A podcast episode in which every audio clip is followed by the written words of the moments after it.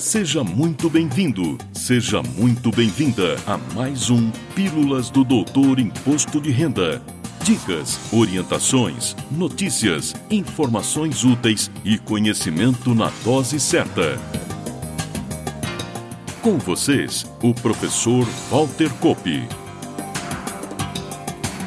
Olá, vamos falar de imposto de renda. E como estamos chegando ao final do mês de setembro, momento em que a Receita Federal libera este ano o chamado último lote regular de restituição do imposto de renda da pessoa física, vou passar algumas orientações para solucionar eventuais pendências. Lembro que a Receita Federal já há algum tempo passou a liberar o chamado lote multi-exercício, ou seja, além dos contribuintes que estavam em malha no atual exercício, também contribuintes que estavam em malha em exercícios anteriores ao atual e regularizaram suas pendências podem integrar o lote liberado. Resumindo, se sua declaração não foi incluída neste último lote regular, tudo indica que existem pendências que precisam ser regularizadas para liberação da sua restituição. Também ressalto que você não precisa esperar a intimação da Receita Federal para enviar a documentação probatória. Existe a chamada antecipação de atendimento malha, que permite que você tome a iniciativa de enviar a documentação ao fisco, mesmo sem estar intimado. Comece por descobrir suas pendências acessando o Centro Virtual de Atendimento ao Contribuinte, o ECAC da Receita Federal. Para tanto, você precisa ter um código de acesso ou ainda um acesso GovBR, que é a nova forma de acesso aos serviços do governo federal. Na própria página da Receita existem orientações para a criação desse acesso. Entrando no ECAC, acesse a opção Meu Imposto de Renda. Escolha o exercício que deseja verificar e veja as pendências existentes, ou até mesmo se existe intimação ou qualquer outro procedimento da Receita Federal. Siga as orientações quanto aos comprovantes exigidos e no próprio ECAC abra um dossiê, está lá no menu Processo Digital e processo. Junte um documento de identificação com foto, pode ser usado RG, CNH ou outro documento, e encaminhe para o fisco. Não existe uma formalidade quando ainda não há intimação, mas para facilitar a análise do fisco, costumo criar um termo de antecipação de atendimento malha com as mesmas características do termo de atendimento à intimação gerado quando uso o aplicativo e-defesa, ou seja, quando eu recebi uma intimação. Colocar eventual justificativa, se for o caso, a lista de documentos enviados e, claro, assinar. Muito importante, encaminhar a documentação completa, conforme orientação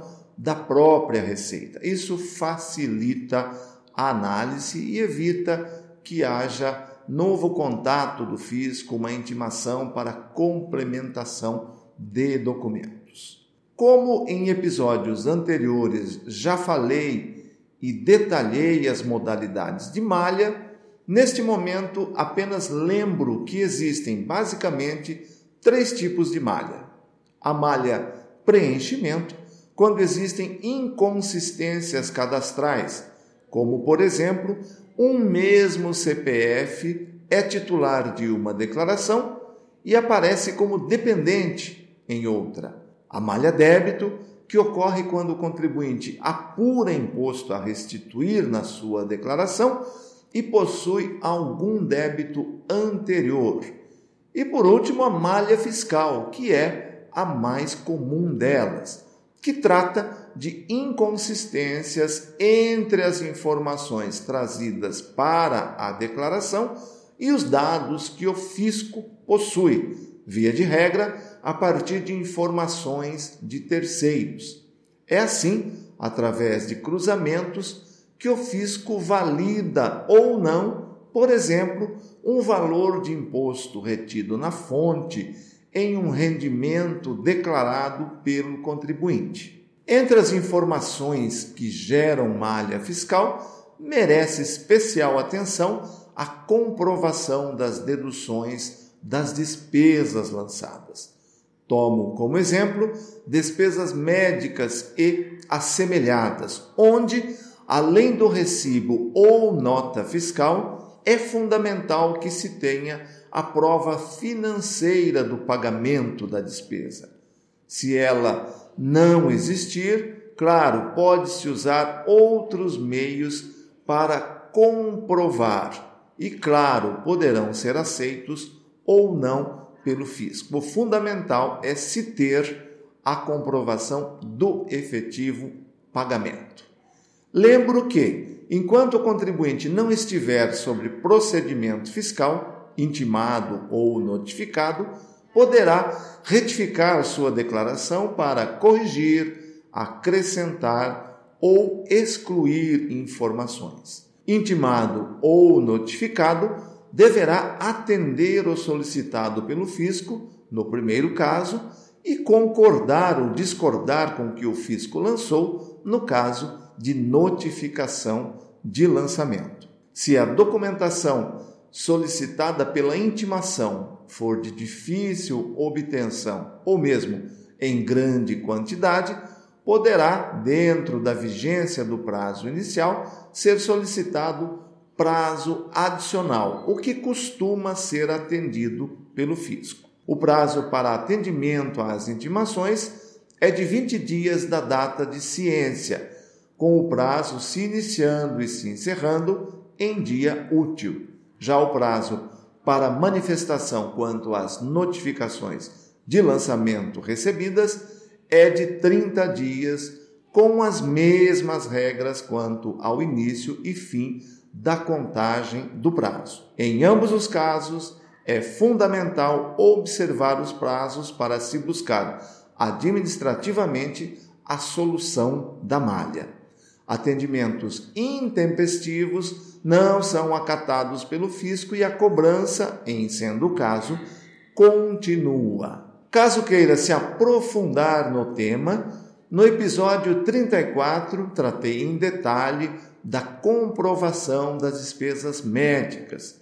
Já no episódio 30, falei do operacional para o atendimento de intimações e notificações. E no episódio 19, o assunto foi a malha, de forma detalhada. Por hoje fico por aqui. Na próxima semana, mais um assunto relevante, especialmente para você. Até lá! Valeu!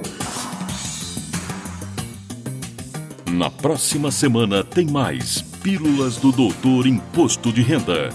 Obrigado por ter ficado conosco. Espalhe a novidade aos amigos. Mande suas sugestões de pauta, seus elogios e suas críticas para pílulas.doutorir.com. Até lá!